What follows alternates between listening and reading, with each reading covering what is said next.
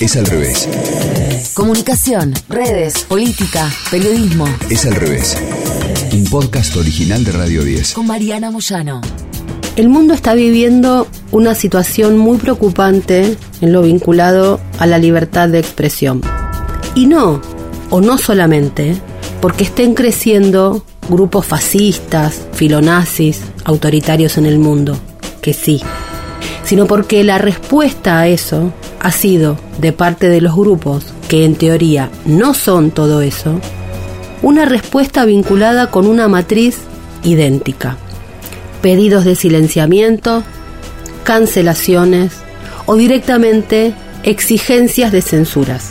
Lo conversamos aquí en Es al revés varias veces y sobre todo en el capítulo dedicado a lo que sucedió a partir del pedido de Neil Young de que retiraran a Joe Rogan de Spotify. Hay un susurro, algo subterráneo, una sordina que está viviendo el mundo y que tiene que ver con que las polarizaciones no paran de pegarse con la misma matriz, aunque declamen cosas contrarias. Es al revés. Estos días salió publicado un texto en el New York Times que se titula Estados Unidos tiene un problema con la libertad de expresión. Y es un texto que alarma porque da en la tecla. Dice, a pesar de toda la tolerancia y los discursos iluministas que afirma la sociedad moderna, los estadounidenses están perdiendo un derecho fundamental como ciudadanos de un país libre, el derecho a expresar sus mentes y expresar sus opiniones en público sin temor a ser avergonzados o rechazados. Este silenciamiento social, esta llama el New York Times de pluralización de los Estados Unidos, ha sido evidente durante años, pero lidiar con ello despierta aún más miedo se siente como un tercer riel, peligroso. Para una nación fuerte y una sociedad abierta, esto es peligroso. ¿Cómo ha sucedido esto? En gran parte se debe, escuchar lo que dice, a que la izquierda política y la derecha están atrapadas en un bucle destructivo de condena y recriminación en torno a la cultura de la cancelación. Muchos en la izquierda se niegan a reconocer que la cultura de la cancelación existe en absoluto, creyendo que aquellos que se quejan de ella están ofreciendo cobertura para que los fanáticos vendan el discurso de odio. Muchos de la derecha, a pesar de todas sus rebuznadas sobre la cultura de la cancelación, han adoptado una versión aún más extrema de la censura como baluarte contra una sociedad que cambia rápidamente, con leyes que prohibirían los libros, sofocarían a los profesores y desalentarían el debate abierto en las aulas. Muchos estadounidenses están comprensiblemente confundidos entonces sobre lo que pueden decir y dónde pueden decirlo. La gente debería ser capaz de presentar puntos de vista, hacer preguntas, y cometer errores y tomar posiciones impopulares, pero de buena fe, sobre cuestiones en las que la sociedad todavía está trabajando. Y todo esto sin temor a ser cancelados. Independientemente de cómo se defina la cultura de la cancelación, los estadounidenses saben que existe y sienten su carga. En una nueva encuesta nacional encargada por Times Opinion y Siena College, solo el 34% de los estadounidenses dijo que creían que todos los estadounidenses disfrutaban por completo de la libertad de expresión. La encuesta encontró que el 84% de los adultos dijeron que es un problema muy grave o algo grave, que algunos estadounidenses no hablen libremente en situaciones cotidianas por miedo a represalias o a críticas. Esta encuesta, junto con otras recientes de The Pew Research y The Knight Foundation, revelan una crisis de confianza enorme en torno de uno de los valores más básicos de la humanidad. La libertad de expresión es vital para la búsqueda de nuestro mundo. Una sociedad que valore la libertad de expresión puede beneficiarse de toda la diversidad de su gente y sus ideas, A nivel individual, los seres humanos no pueden florecer sin la confianza para asumir riesgos, perseguir ideas y expresar pensamientos que todos podrían rechazar, dice el New York Times. Suena pomposo, suena enorme, suena ampuloso, suena lejano. Últimamente, ¿te cuidaste de algo que fueras a decir por temor a ofender? No por cuidado, por temor. Lo más importante, dice la nota, es que la libertad de expresión es la base del autogobierno democrático. Si las personas se sienten libres de expresar sus puntos de vista en sus comunidades, el proceso democrático puede responder y resolver ideas contrapuestas. Las ideas no se cuestionan por puntos de vista opuestos, corren el riesgo de volverse débiles y frágiles en lugar de verse fortalecidas por un duro escrutinio. Cuando se sofoca el discurso o cuando los disidentes quedan excluidos del discurso público, la sociedad pierde capacidad de resolver conflictos y se enfrenta al riesgo de violencia política porque esos a los que no se les permite hablar van a hablar en algún otro lugar y van a volver empoderadísimos de la furia de no haber podido hablar. Dice la nota que la encuesta esta del Times Opinion y Siena College encontró que el 46% de los encuestados dijeron que se sentían menos libres de hablar de política en comparación con hace una década. El 30% dijo que sentía lo mismo. Y solo el 21% de las personas informaron sentirse más libres, a pesar de que en la última década hubo una gran expansión de las voces en la plaza pública a través de qué? De las redes sociales. Hay una crisis en torno a la libertad de expresión ahora porque muchas personas no la entienden. No se les enseñó lo que significa y por qué importa dijo Susan Nossel, directora ejecutiva de PEN América, una organización de libertad de expresión de esas liberales que tienen en Estados Unidos. Times Opinion encargó la encuesta para que proporcionara más datos sobre esto.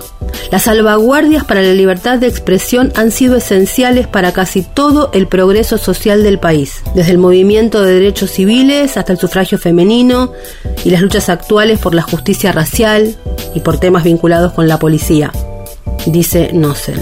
El Times, preocupado por esto, es que hizo esta encuesta, este trabajo, y esta nota que estamos comentando acá. La libertad de expresión, dice el New York Times, requiere no solo un compromiso con la apertura y la tolerancia en abstracto, exige conciencia, tanto sobre el poder del habla como sus posibles daños. Y no es suficiente que se crea en los derechos de los demás a hablar libremente.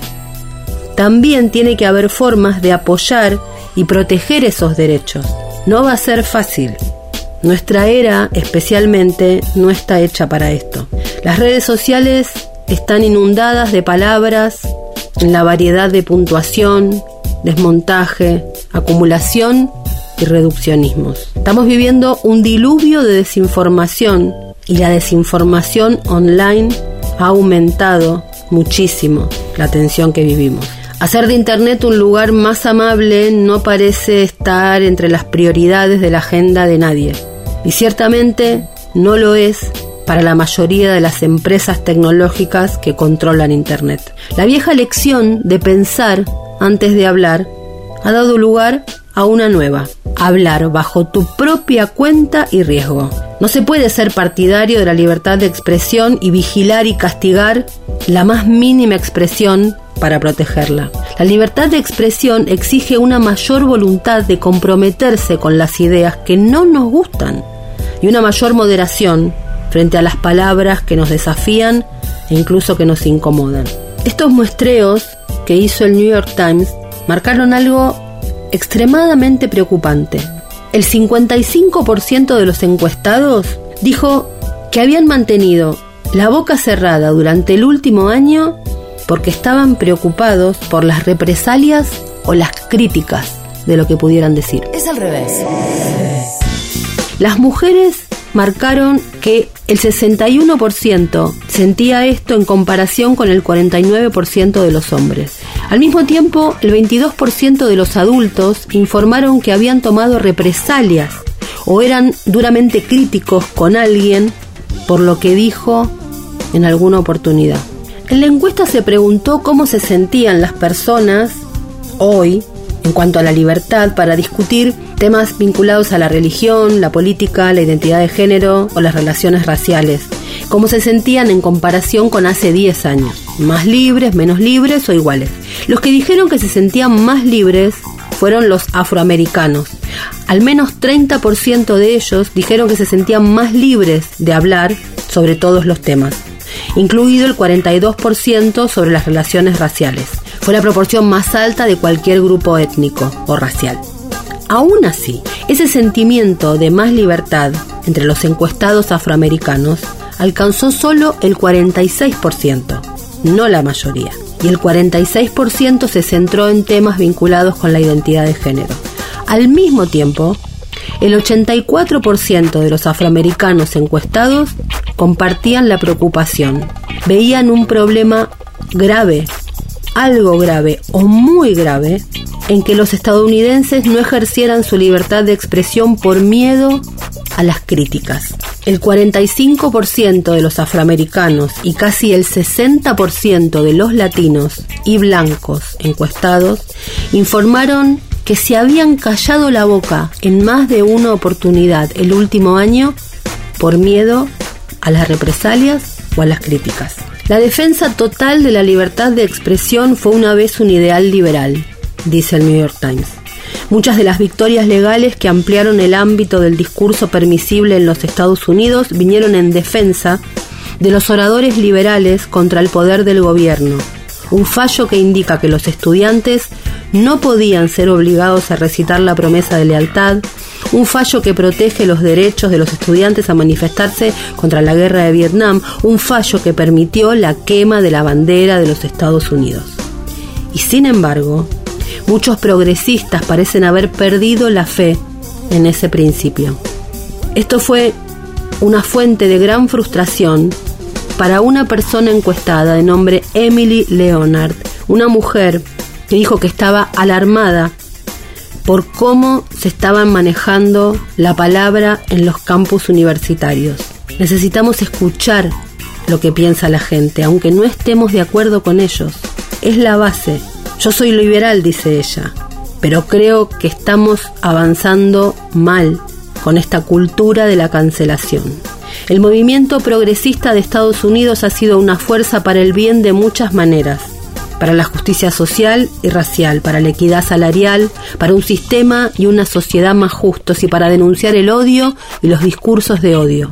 En el curso de su lucha por la tolerancia, muchos progresistas se han vuelto intolerantes con aquellos que no están de acuerdo con ellos o expresan otras opiniones y han asumido una especie de arrogancia y censura que la derecha mostró durante mucho tiempo y que la izquierda aborrecía hace mucho tiempo. Han logrado que la gente no esté segura sobre los contornos de su habla. Muchos saben que no deben pronunciar cosas racistas, pero muchos no entienden lo que pueden decir sobre algo vinculado con lo racial o qué cosas pueden decirle a una persona de una etnia o de una raza diferente a la suya. Atacar a las personas en el lugar de trabajo, en las universidades o en las redes sociales y en otros lugares donde se expresan opiniones es una cosa. Ahora, no animarse a hablar por temor es otra muy diferente. La trampa que estamos viviendo es que los conservadores y las derechas están utilizando la idea de lo que llaman el habla dañina para sus propios fines. Están las izquierdas utilizando el autoritarismo de las derechas y las derechas utilizando las leyes de las izquierdas liberales de antes. Esta nota del New York Times habla y da detalles sobre los Estados Unidos. Esta nota del New York Times no habla y da detalles solamente de lo que pasa en los Estados Unidos. Escuchaste Es al revés.